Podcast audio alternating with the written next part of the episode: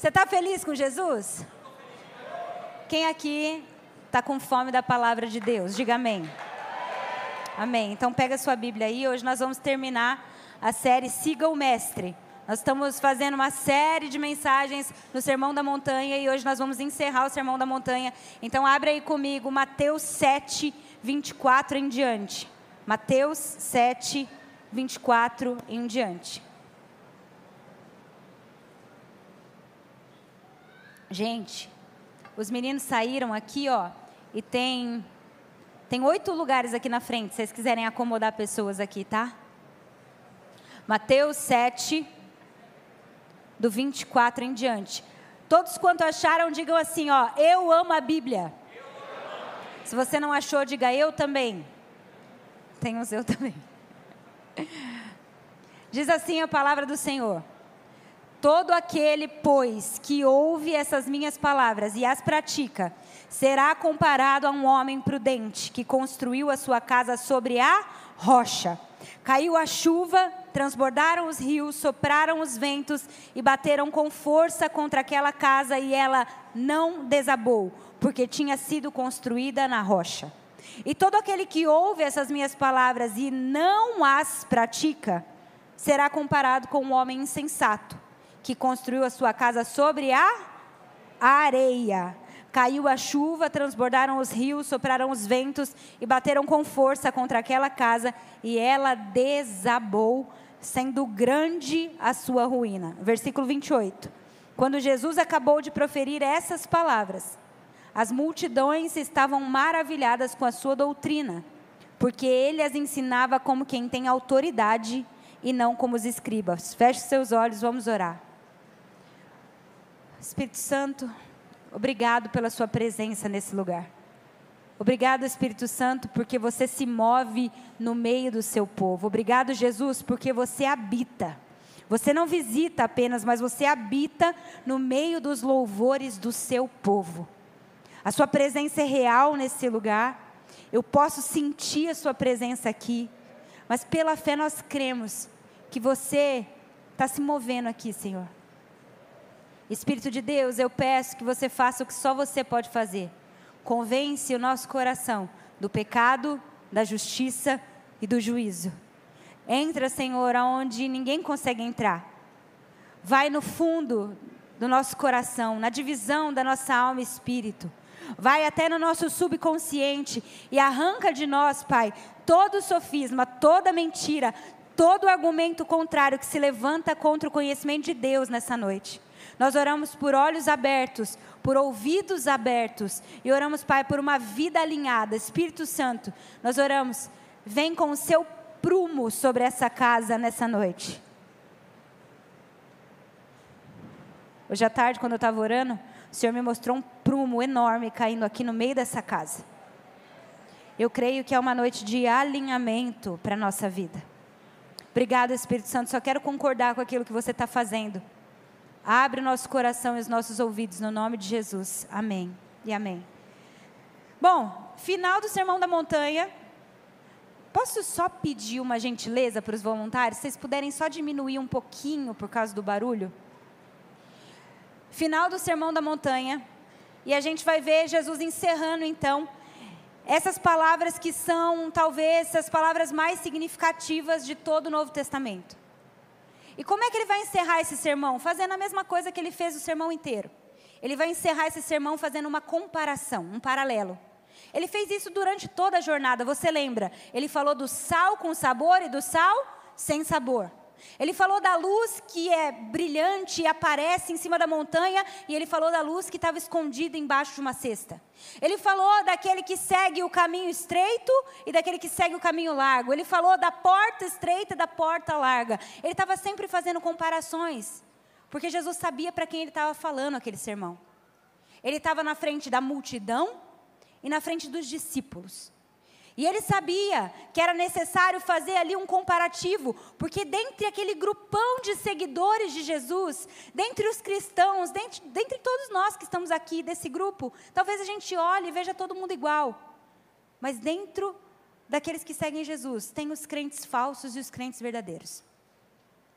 E é por isso que ele faz esses paralelos, a fim de que você possa checar o seu próprio coração. O Espírito Santo, ele traz sobre nós nessa noite a graça de arrependimento. Sabe, tem favor de Deus para você se arrepender e voltar o seu coração para Jesus. Mas ele vai, ter, ele vai terminar fazendo outro paralelo. E esse paralelo é dos dois construtores. Talvez esse é um trecho que você já ouviu pregação à beça. Mas o bom da palavra de Deus é que ela se renova. E esses dois construtores, Jesus conta que eles tinham essa mesma missão. E qual era a missão? Construir uma casa. E foi dado a eles essa mesma missão, foi dado a eles os mesmos recursos. Então veja, os dois ouvem a palavra de Jesus.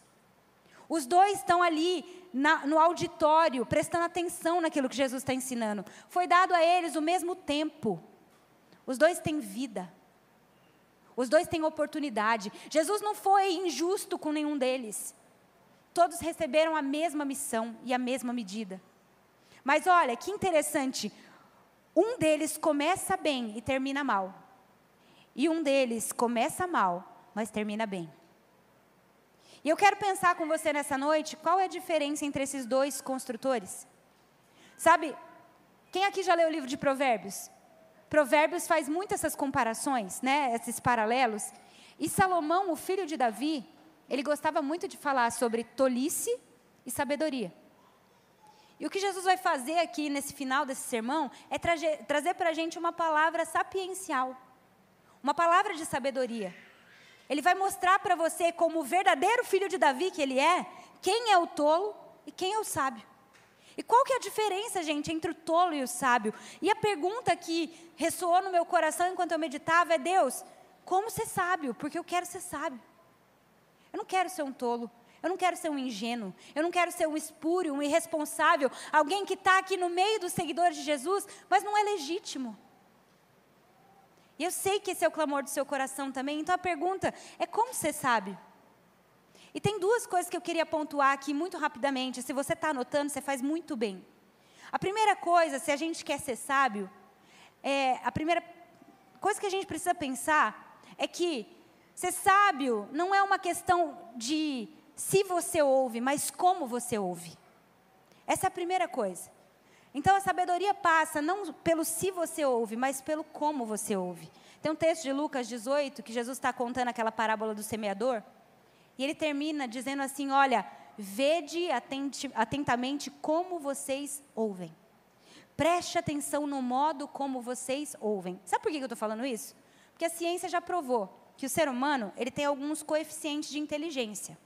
Então, a gente conhece, o mais famoso é o QI, que é o quanto você é inteligente no seu cérebro, na sua mente, agilidade, enfim, seu raciocínio lógico. Então, por exemplo, tem alguém te dando um, uma palestra, um discurso, tem alguém falando com você, a primeira coisa que passa o filtro é seu QI. E você vai ouvir pelo seu coeficiente de inteligência. Então, a pessoa está aqui falando com você. E se aquilo que ela fala tem lógica, se aquilo que ela fala, sabe, faz sentido, você então ouve. O seu cérebro é ganho por aquilo que aquela pessoa está falando, e você presta atenção, você dá ouvidos porque ela está falando. Mas a gente não ouve só com o cérebro, só com a nossa inteligência cerebral. A gente também ouve com outro coeficiente que a ciência vai chamar de QE. Quem já ouviu falar de QE aqui? Que é o coeficiente emocional. Então, quando você ouve um discurso, você não ouve só com o cérebro. Você ouve com o seu coração também. E olha que louco. Enquanto o seu QI vai processar assim, olha, o que ela está falando faz sentido, é racional, tem a ver com a palavra, o seu QE está perguntando assim: essa menina faz o que ela está pregando aí? A gente ouve com o coração. E se a pessoa que está dando discurso não pratica aquilo que está falando, você fecha os ouvidos para ela e você não ouve mais. Então você ouve com o cérebro, mas você ouve também com o coração, você ouve com as suas emoções. E olha que interessante esse texto.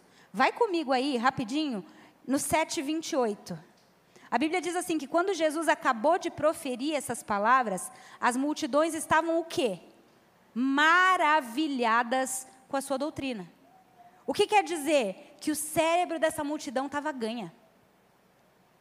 Eles estavam ouvindo Jesus, processando pelo QI ali e falando, cara, esse Jesus é genial.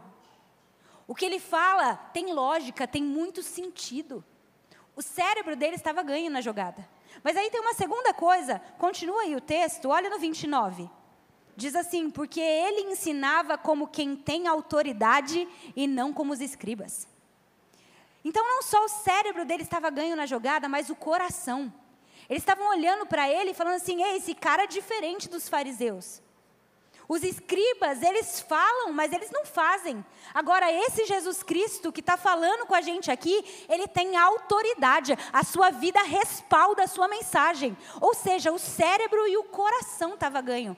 Mas você acredita que ainda assim não foi o suficiente? Porque a multidão continuou sendo multidão, mesmo ouvindo com o cérebro, mesmo ouvindo com o coração.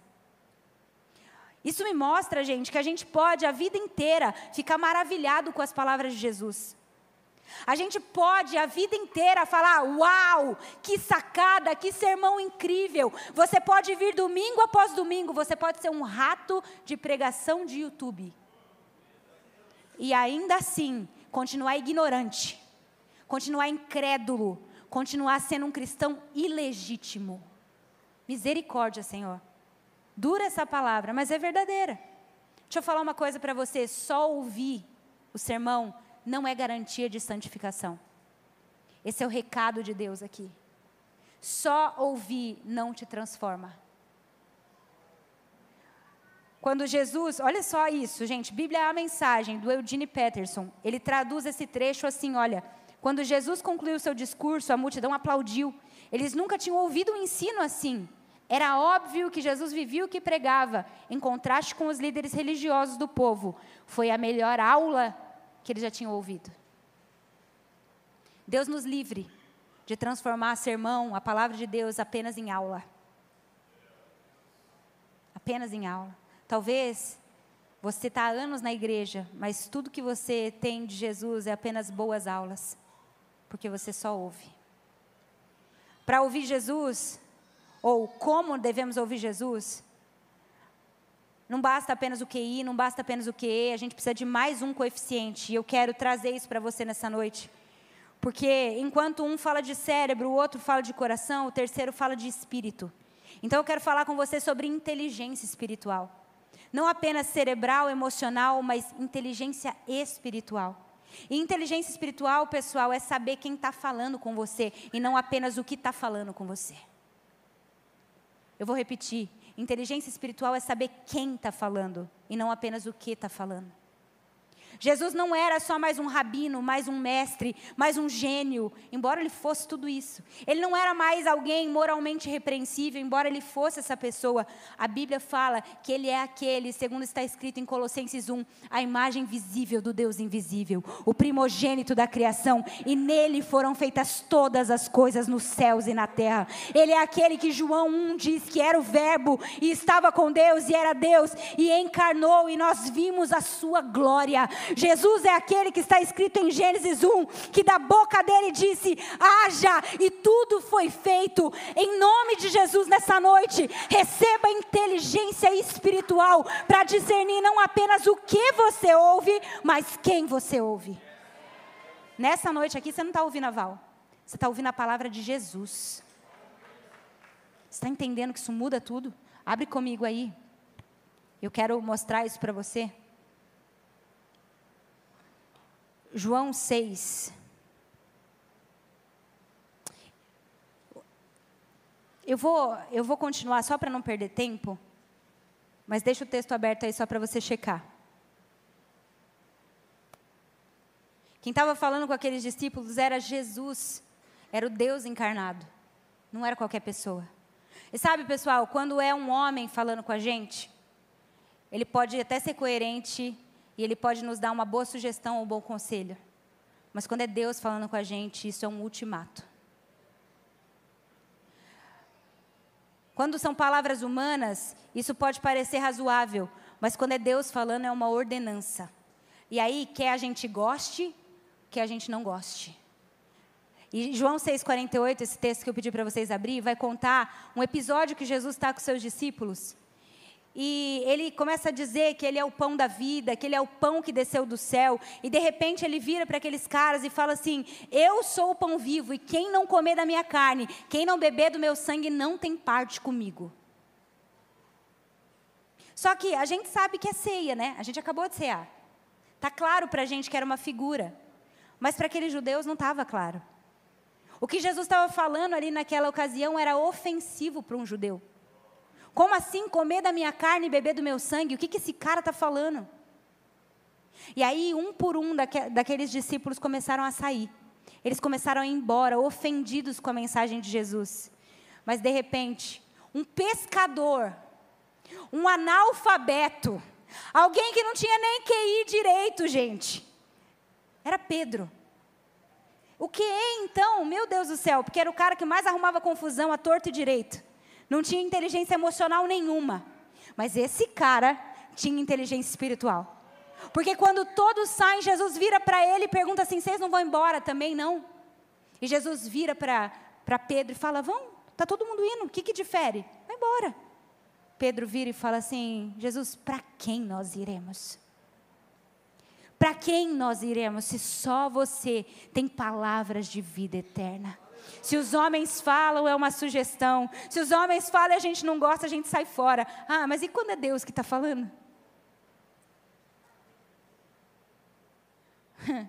Como sair do discipulado quando seu discipulador é Deus? No caso de Pedro. Como trocar de igreja se o pastor que está ali falando com você é o grande, o grande sumo pastor, bispo das almas, é Jesus Cristo? Eu não sei se você está entendendo nessa noite. Não é apenas se você ouve, mas como você ouve. Quem está falando com você, como você considera essas palavras. Abre 1 Coríntios 2,12. 1 Coríntios 2,12. Quantos querem receber inteligência do céu, discernimento espiritual aqui? Diz assim a palavra: Nós, porém, não recebemos o espírito do mundo mas o Espírito procedente de Deus, para que entendamos as coisas que Deus tem nos dado gratuitamente. Delas também nós falamos, não com palavras de sabedoria humana, mas com palavras ensinadas pelo Espírito, interpretando verdades espirituais para os que são espirituais. Quem não tem o Espírito não aceita as coisas que vêm de Deus, pois lhes são loucura, e não é capaz de entendê-las, porque elas são discernidas espiritualmente. Mas quem é espiritual discerne todas as coisas, e ele mesmo de ninguém é discernido. Pois quem conheceu a mente do Senhor para que possa instruí-lo? Olha essa pergunta. Quem conheceu a mente do Senhor para que possa instruí-lo? Continua o texto. Nós, porém, temos a mente de Cristo. Nós, porém, temos o Espírito de Cristo. Nós, porém, temos a inteligência espiritual em nós. Coloca a mão no seu coração e fala assim comigo: Espírito Santo, que habita em mim, eu quero me tornar inteligente no espírito. Destrava agora os meus ouvidos. Destrava agora a minha percepção espiritual. Me ensina a discernir as palavras e quem fala comigo. No nome de Jesus. Como você sabe, gente, como ouve é muito importante. Essa, essa palavra que nós estamos falando aqui hoje não é uma sugestão. Não é uma boa ideia. É um ultimato. O Evangelho de Deus é uma chamada à ação. É por isso que é uma lei. É por isso que é um mandamento. É uma ordenança. Como você ouve importa. Mas não só isso. O ponto é não é se você apenas ouviu, mas se você praticou o que ouviu. Essa é a segunda coisa. Escuta isso, você não é um tolo porque você não ouve. Você é um tolo porque você só ouve. Vou repetir. Você não é um tolo porque não ouve, mas porque só ouve. A diferença está na prática. Vai comigo, versículo 24. 24 não, 26. 26. E todo aquele que ouve essas minhas palavras e não as pratica, será comparado a um homem insensato que construiu a casa sobre areia. Caiu a chuva, transbordou o rio, soprou o vento, deu com força contra aquela casa, e ela desabou, sendo grande a sua ruína. Então veja, dois construtores, a mesma missão. Eu disse, os dois tinham que construir uma casa, e talvez se você olhasse de fora, você ia falar, cara, os dois são iguais. Os dois construíram a casa. Os dois cumpriram a missão. Os dois tinham o mesmo recurso, os dois tinham o mesmo tempo, mas um deles foi tolo. E quem é o tolo? Primeiro, o tolo é aquele que constrói rápido. Diga comigo, rápido. Rápido. Que sentido, Val? Imediatista. Ele quer as coisas para ontem. E, gente, isso está tão impregnado na nossa cultura. Nós somos a geração da internet, do iFood, do full do Mercado Livre. A geração que não aguenta esperar mais de um dia por um negócio. Eu acabei de voltar da viagem dos Estados Unidos, né? E, cara, lá é impressionante. Você vai no mercado, tudo é pronto, porque você não pode perder tempo. Até bacon frito no pacote para você colocar no seu ovo é pronto. Porque está enraizado na cultura, é uma cultura imediatista. E aí a gente transporta isso para a espiritualidade e a gente acha que dá para ter uma vida cristã de miojo. A gente acha que dá para construir uma vida cristã em três minutos. Pouca oração, pouca Bíblia, nenhum envolvimento com a igreja local, não submete suas decisões a Deus, não pergunta para a liderança qual a opinião dela e acha que pode construir. Imediatismo. Mas Deus vai nos livrar dessa tolice aqui. O tolo constrói rápido. Sabe qual é o lance do tolo? Ele não sabe encarar o custo da espera. Para construir bem, gente, tem processo envolvido. Tem tempo envolvido.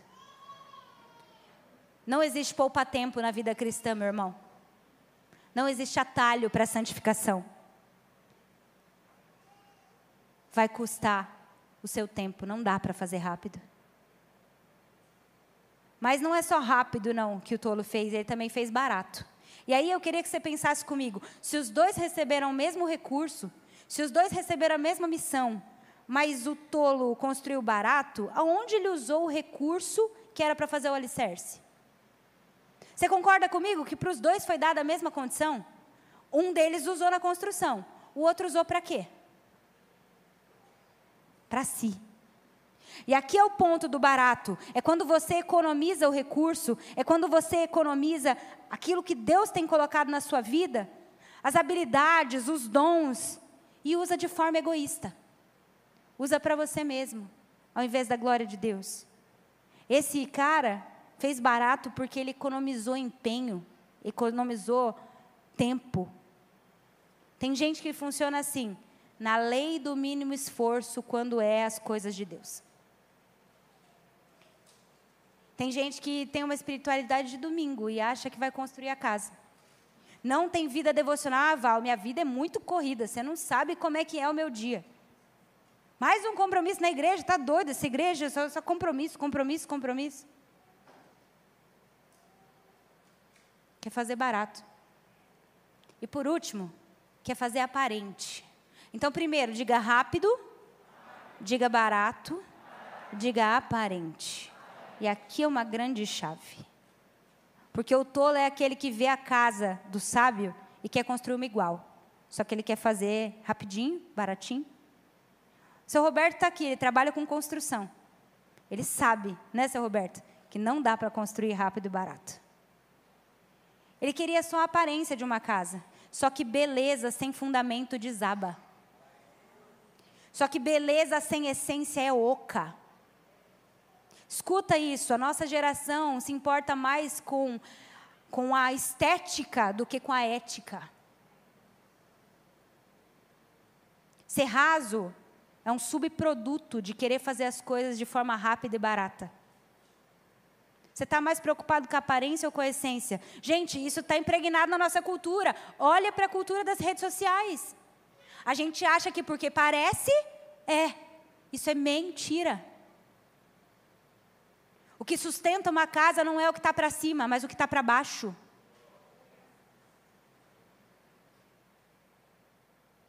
Nós precisamos rever isso, porque Jesus diz que se você não praticou aquilo que você ouviu, a sua construção pode parecer linda, mas ela é rasa. Se você não praticou o que você ouviu, a sua construção pode ser maravilhosa, pode parecer uma mansão, é questão de tempo. Ela não vai ficar de pé. Abre aí, Tiago 1, 22.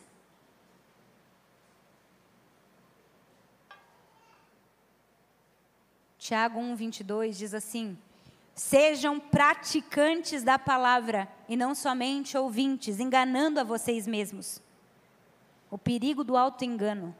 Porque se alguém é ouvinte da palavra e não praticante, é semelhante àquele que contempla seu rosto no espelho, depois se retira e logo esquece de como era a sua aparência. Deixa eu falar, o tolo não precisa nem do diabo, porque ele mesmo se engana. A semana passada a gente ouviu o Douglas falando aqui dos falsos profetas que vão dizer: Senhor, Senhor, em teu nome eu fiz, em teu nome eu fiz, em teu nome eu fiz. Essa semana o que Jesus está falando para a gente é que vai aparecer gente diante dele dizendo: Senhor, Senhor, em teu nome eu ouvi, eu ouvi, eu ouvi, eu estava todo domingo. Jesus, eu ouvi tanto sermão. Jesus, deixa eu te falar, cuidado com o auto-engano.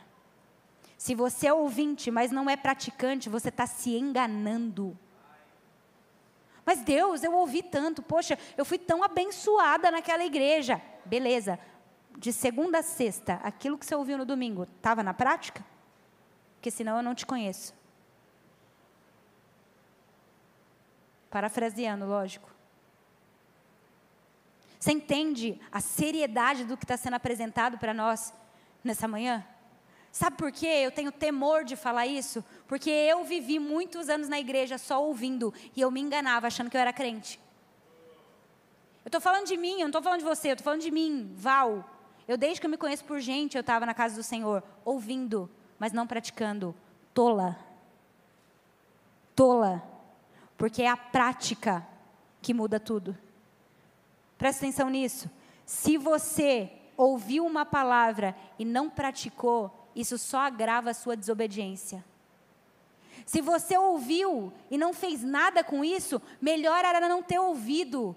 Porque se você não tivesse ouvido, você não seria cobrado disso, porque você era ignorante, mas agora você é consciente e Deus vai poder cobrar de você a prática daquilo que você ouviu. Quantos estão entendendo o que eu estou falando aqui nessa noite? Eu não ouço um amém, não ouço um glória a Deus.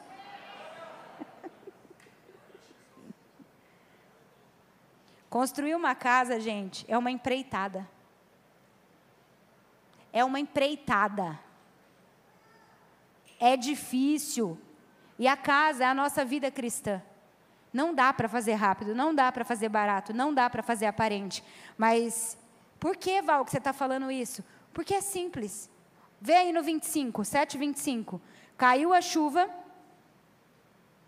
transbordou os rios, soprou o vento e bateu com força contra aquela casa e ela não desabou. Ué, coloquei errado, né?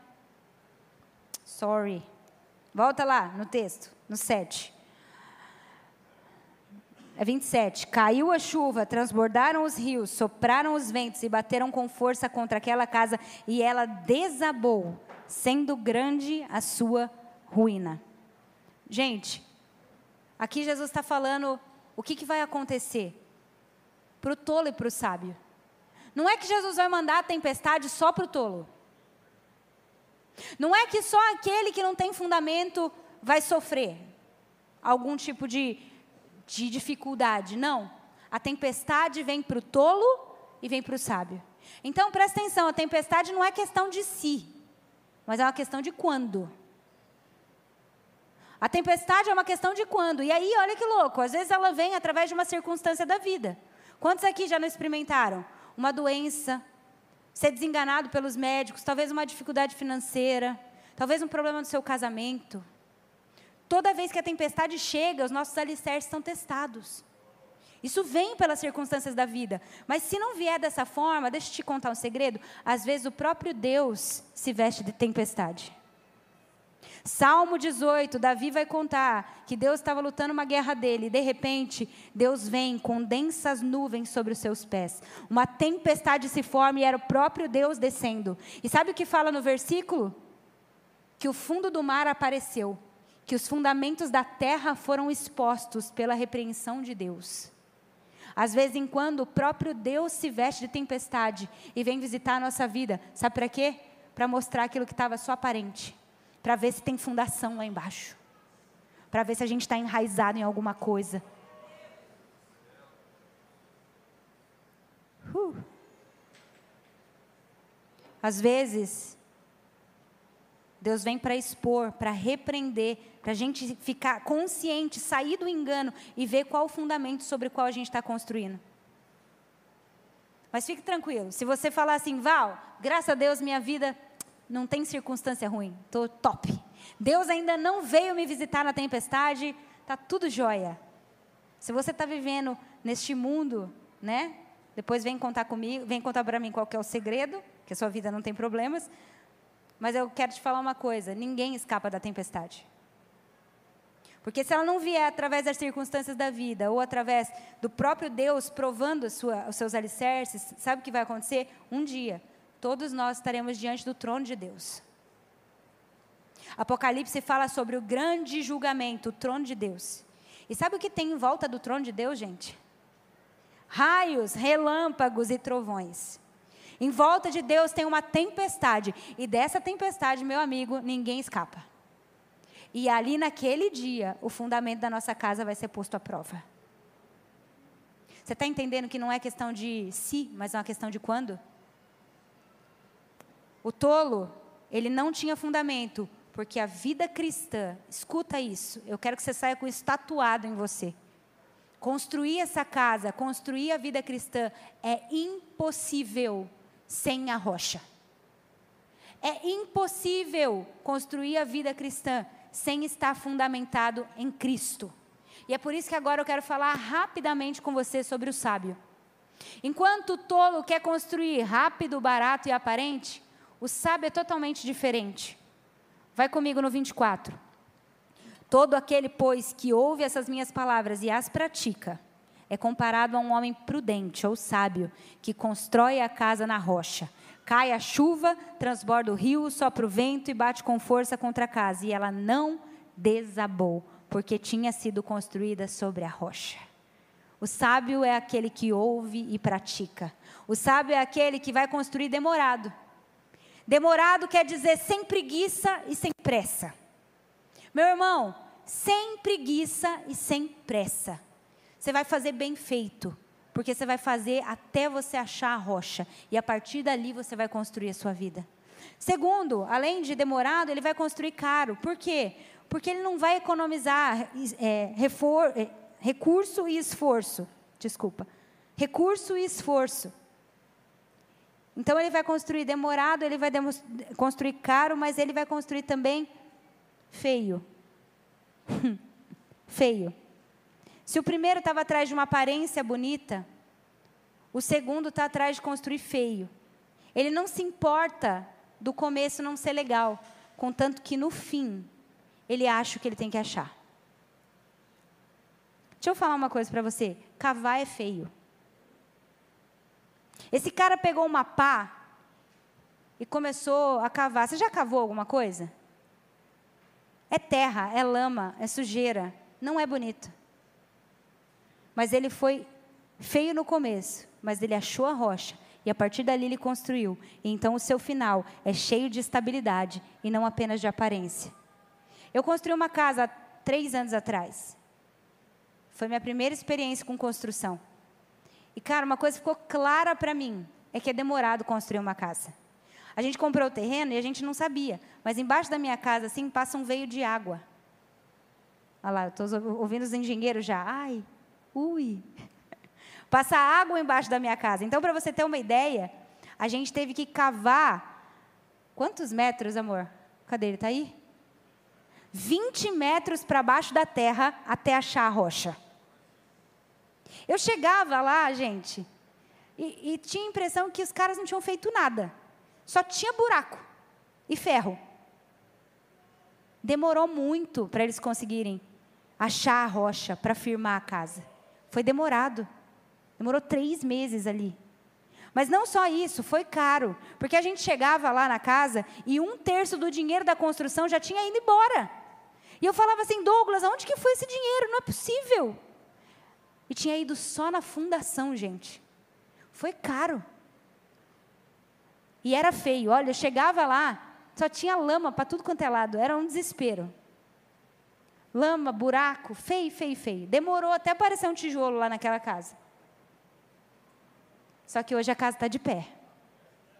Vem a tempestade, vem o vento, sobe a água e a casa não cai, porque ela está firmada no lugar certo. Deixa eu te falar, praticar é cavar até achar essa rocha.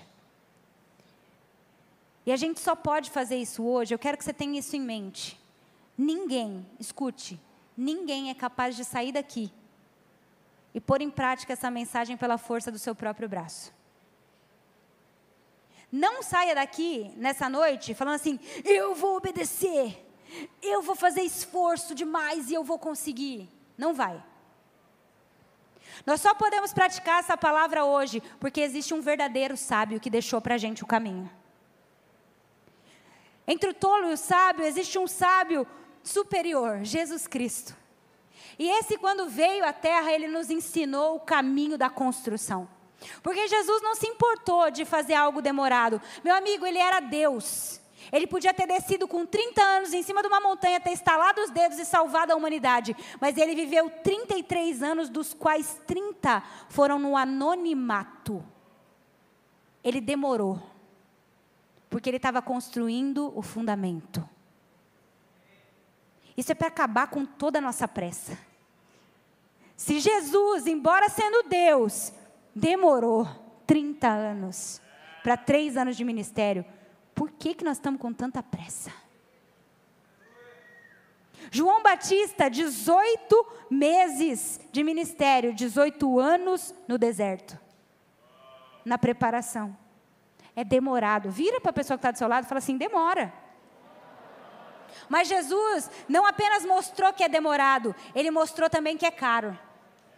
Ah, quando o Filho de Deus veio, ele não escolheu o bairro mais nobre de Jerusalém para morar. Ele foi lá para Galileia. Ele era humilde, homem de dores. Foi caro para ele, ele abandonou família. Os familiares dele acharam que ele estava ficando louco. Ele era conhecido como aquele que não tinha onde repousar a cabeça. Foi caro para Jesus. Mas sabe de outra coisa? Jesus não se importou de ser feio. A cruz é feia, pessoal. A cruz não é bonita. Mas o nosso Senhor, o verdadeiro sábio, ele não se importou de cavar fundo. Na verdade, ele desceu até o Hades e então ele se tornou a rocha de salvação para todos que creem no seu nome. Você não vai fazer isso que a, a palavra está dizendo baseado na sua força, no seu braço, mas porque o verdadeiro sábio colocou o espírito dele dentro de você, agora você pode obedecer. Agora você pode praticar. Agora você pode ser um sábio.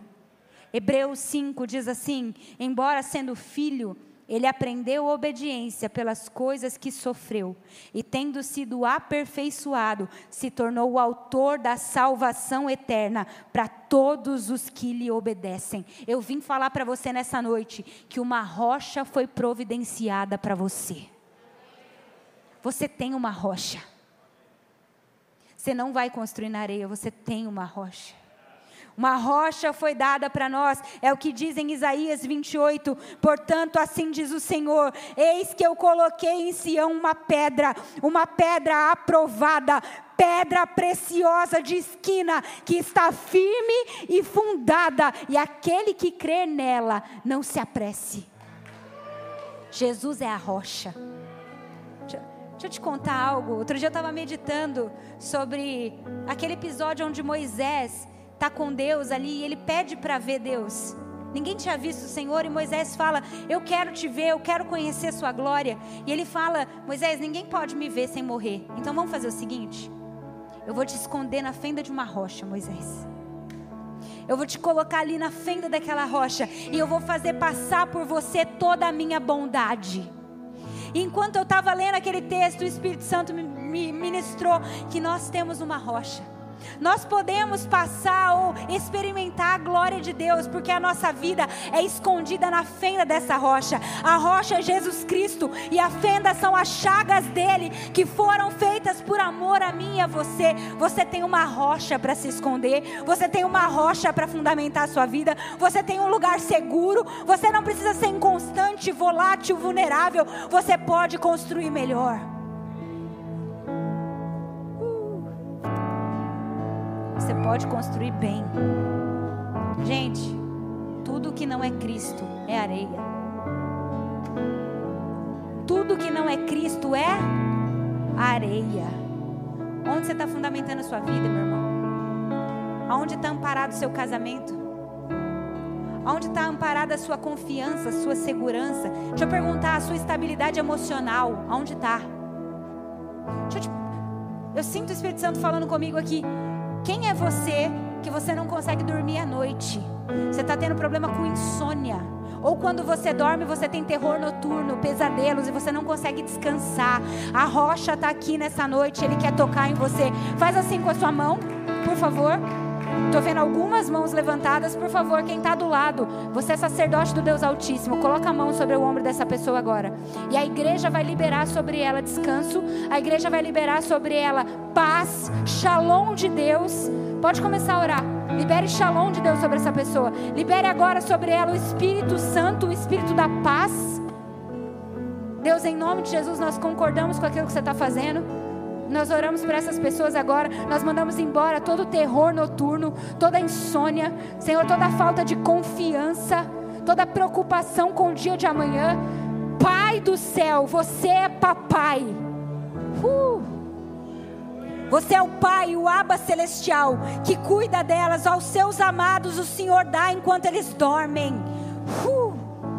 Libera uma porção aqui de descanso, de renovo, de shalom, de confiança. Agora, em nome de Jesus, nós oramos. Em nome de Jesus, nós oramos. Em nome de Jesus. Em nome de Jesus. Você recebe, meu irmão? Amém. Uma rocha foi providenciada para nós. Deixa eu te falar, tudo que não é Cristo é areia, e tudo que não é Cristo vai cair. Quanto mais altas forem as suas expectativas ou esperanças, colocadas nas suas próprias invenções, mais alta vai ser a sua queda. Se eu tenho fundamento para um andar e eu construo cinco, minha ruína vai ser muito grande. Mas o Senhor está nos dando condição de construir profundo.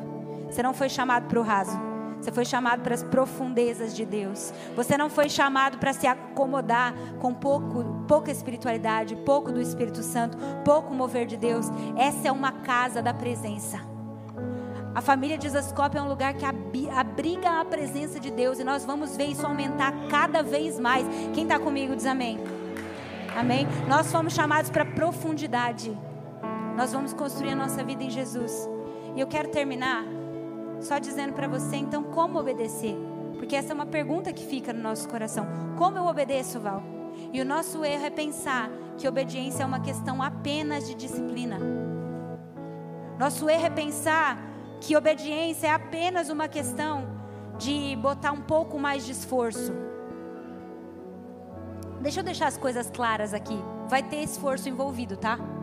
Nós somos salvos pela graça mediante a fé. Isso não vem de nós, é dom de Deus. Mas a santificação é agora a sua escolha de ouvir o Espírito e não a carne.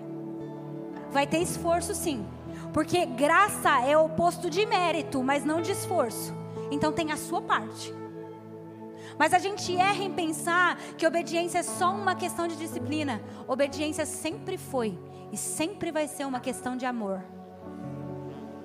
Obediência sempre foi e sempre será uma questão de amor, porque João 14, 15, Jesus disse assim: Aqueles que me amam obedecem às minhas palavras.